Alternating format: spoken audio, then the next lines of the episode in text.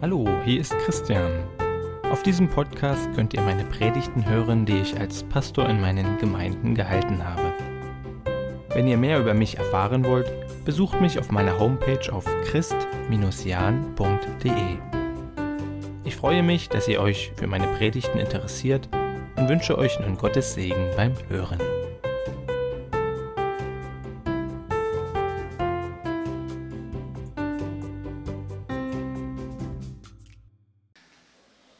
Erntedank.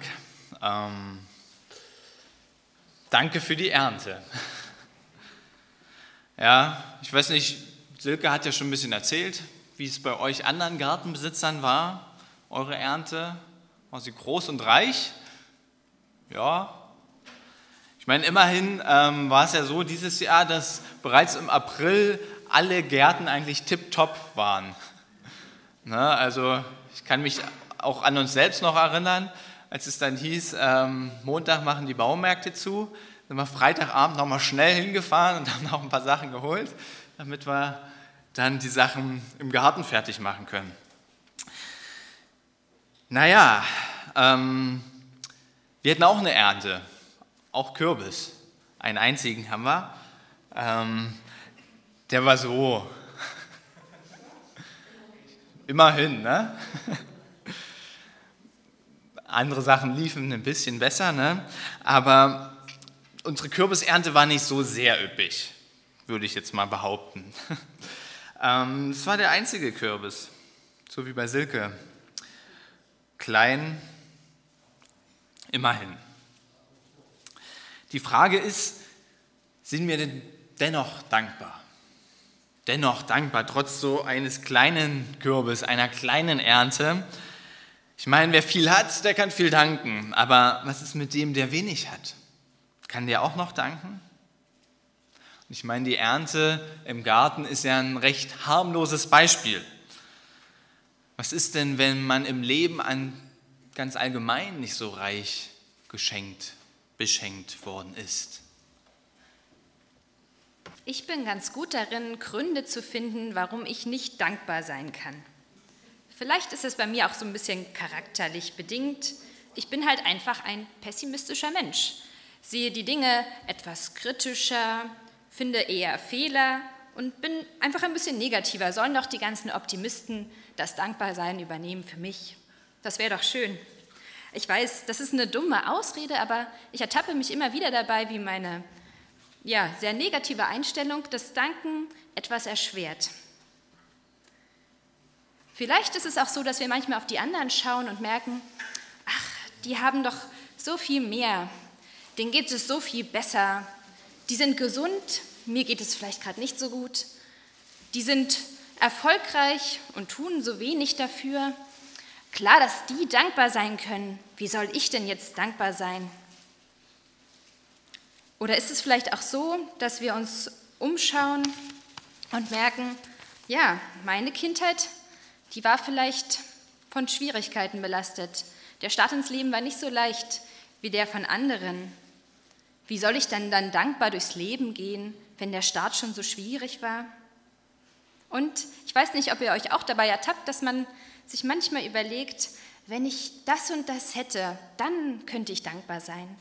Wenn es mit meinen Freundschaften besser gelingen würde, dann, dann würde ich dankbar sein. Oder wenn Gott mir ganz persönlich begegnen würde in einem großen Erlebnis, ja, dann, dann würde ich ein dankbares Herzen entwickeln können. Es gibt viele Gründe, nicht dankbar zu sein, nicht dankbar sein zu müssen, nicht dankbar sein zu wollen, nicht zu können, nicht zu sollen, was auch immer. Es gibt Menschen, denen widerfährt Gutes und es gibt Menschen, da läuft es eben nicht so recht im Leben. Warum denn dann überhaupt dankbar sein? Wieso? Können wir dankbar sein, unabhängig von den Umständen? Ich meine, es ist doch eigentlich normal, dass ich dann dankbar bin und sein kann, wenn meine Ansprüche erfüllt sind. Aber wenn sie nicht erfüllt sind, wenn es nicht so, hm, dann dankbar? Ich glaube, Dankbarkeit ist mit vielen Dingen im Leben so verwoben. Und ich möchte mal ein paar nennen. Also ganz klar und offensichtlich denke ich, Dankbarkeit hat ganz viel mit Zufriedenheit zu tun. Ja, ein dankbarer Mensch ist zufrieden. Ein undankbarer Mensch eher unzufrieden. Aber Dankbarkeit hat auch etwas mit dem Blick auf andere Menschen zu tun. Ja, wer dankbar ist, kann wohlwollend auf andere schauen, kann sich mitfreuen, ihnen wohlgesonnen sein, ihnen ihre Ernte gönnen. Wenn man undankbar ist, da schaut man eher so ein bisschen kriescremig auf die anderen mit so einem neidischen Blick, gönnt dem anderen sein Glück nicht. Und so hat Dankbarkeit auch etwas mit Nächstenliebe zu tun. Ja, wer für seine Mitmenschen dankbar ist, der hat sie gern. Aber wer mit seinen Mitmenschen hadert, weil sie nicht so sind, wie man das gerne möchte vielleicht, da fällt schwer, Nächstenliebe aussenden zu können, Liebe durchströmen zu lassen. Wir haben in der Bibel mehrere Geschichten, mehrere Beispiele dafür, was es für Folgen hat, wenn man undankbar durchs Leben geht. Also so Negativbeispiele. Und auch ja, quasi ganz am Anfang gleich der Bibel lesen wir von so einem Negativbeispiel. Da sind zwei Brüder und einem fällt das Leben nur so zu. Und der andere, der muss schuften, hat keinen Erfolg. Er fühlt sich vernachlässigt, ja sogar von Gott nicht gesehen. Im vierten Kapitel vom, vom ersten Mosebuch lesen wir davon. Ja, einer war Schafhirte und der andere, der bebaute Ackerflächen. Und als eines Tages beide ihre Dankbarkeit zum Ausdruck bringen wollten, opferten sie Gott von ihren Erträgen. Der eine von den Lämmern, der andere von seinen Früchten des Ackers. Und das tun sie und dann lesen wir in den Versen 3 bis 5, einmal brachte Kain von seinem Ernteertrag dem Herrn ein Opfer. Auch Abel brachte ihm ein Opfer. Er nahm dafür die besten von den erstgeborenen Lämmern seiner Herde. Der Herr blickte freundlich auf Abel und sein Opfer, aber Kain und sein Opfer schaute er nicht an. Da stieg der Zorn in Kain hoch und er blickte finster zu Boden. Da ist dieser Kain, der zuschauen muss, wie seinem Bruder alles zufällt. Einfach so. Er macht kaum was. Und Kain. Abel wird bevorzugt im Leben und sogar von Gott bevorzugt. Ja, dessen Opfer wird gnädig angeschaut, keins nicht. Ich weiß nicht, zu welcher Personengruppe ihr so gehört in eurem Leben, wenn ihr drüber nachdenkt. Ob es bei allen anderen besser läuft als bei dir. Ob die anderen reicher gesegnet sind und du so ein Kein bist. Oder ob dir das Leben so zufällt. Ja, du so ein Abel bist, der ja reich gesegnet ist, der tolle Glaubenserfahrungen macht, der ja bei dem es einfach läuft. Wie fühlt sich dein Leben an? Verabelt oder verkeint? Keines in dieser Situation, dass er sieht, irgendwie geht es allen besser als mir. Und was macht er? Wir haben es gelesen, er blickte finster zu Boden. Er schaut hinab in den Dreck und sah sich in diesem Dreck hoffnungslos verloren. Und genau das ist der Anfang vom Ende. Wo blicke ich hin, wenn ich, wenn es in meinem Leben nicht so läuft? Blicke ich finster in den Dreck hinab oder weite ich vielleicht meinen Blick?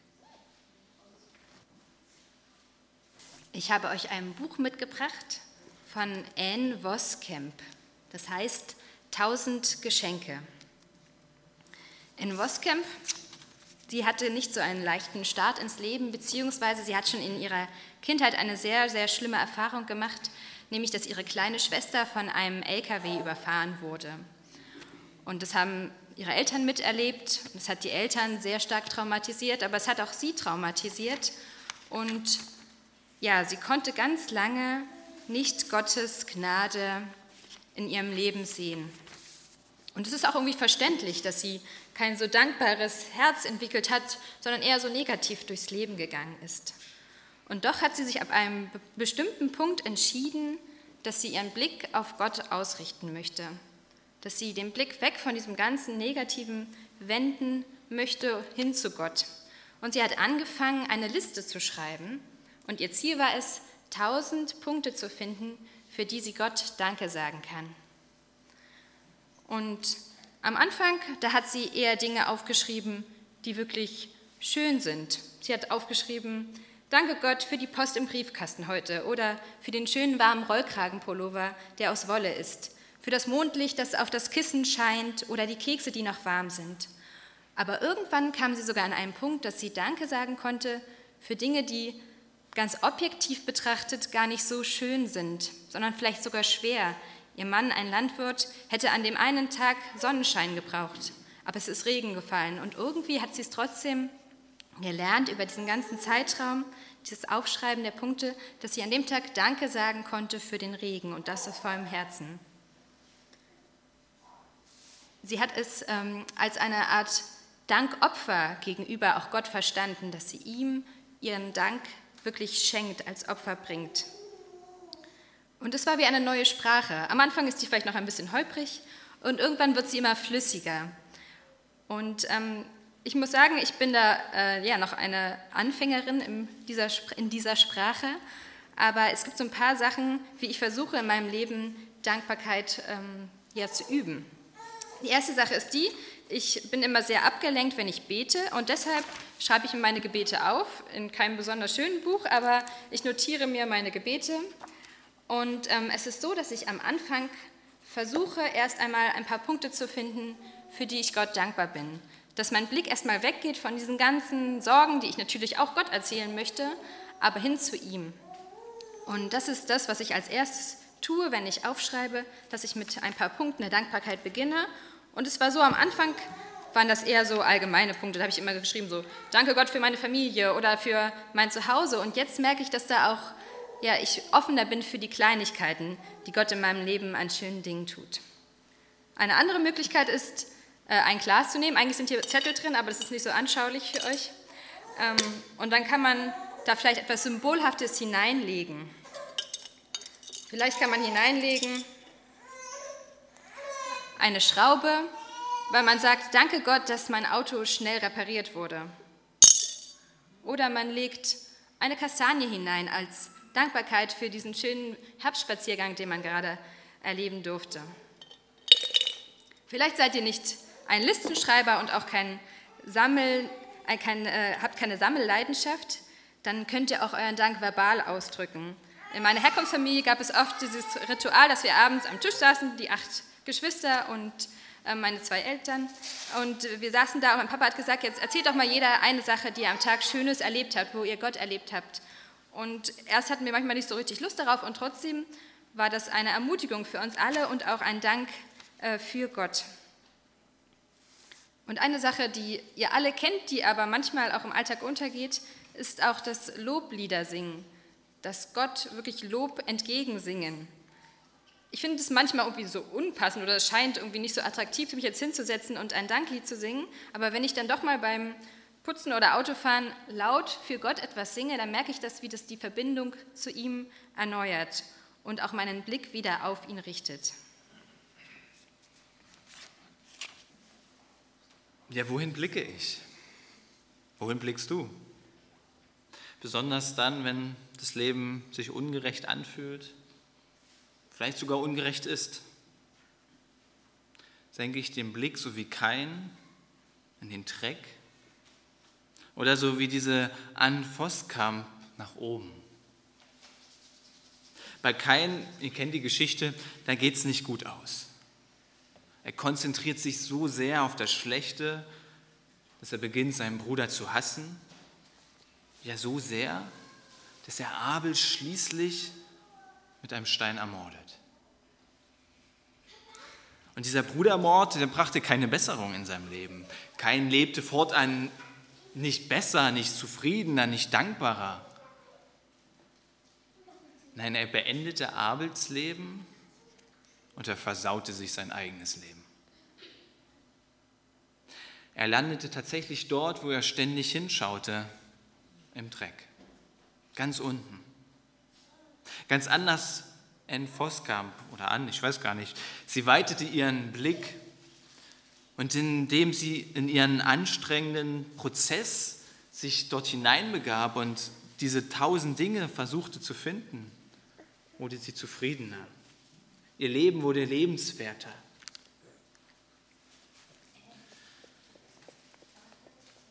Es ist also eigentlich unsere Einstellung, die unser Leben doch viel stärker bestimmt als vielleicht die Umstände.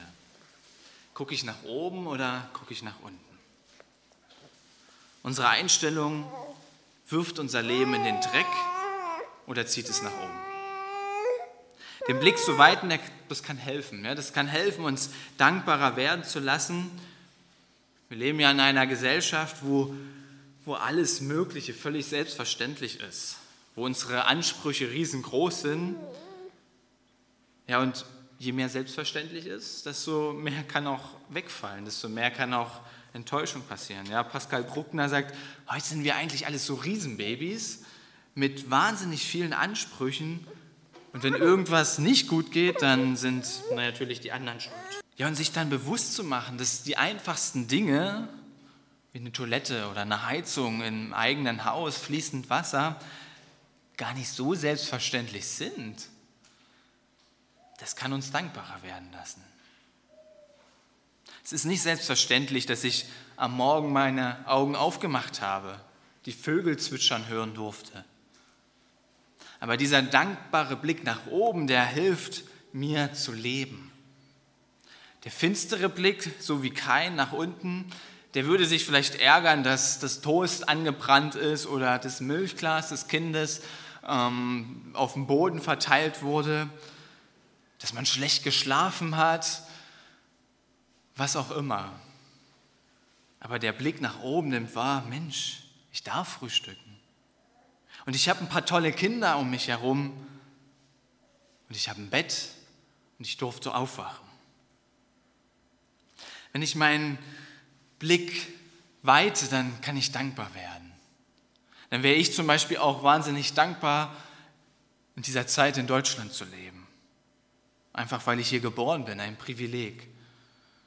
Wenn ich mir so die letzten sechs Monate angucke, gibt es, glaube ich, kein Land, wo ich lieber wäre.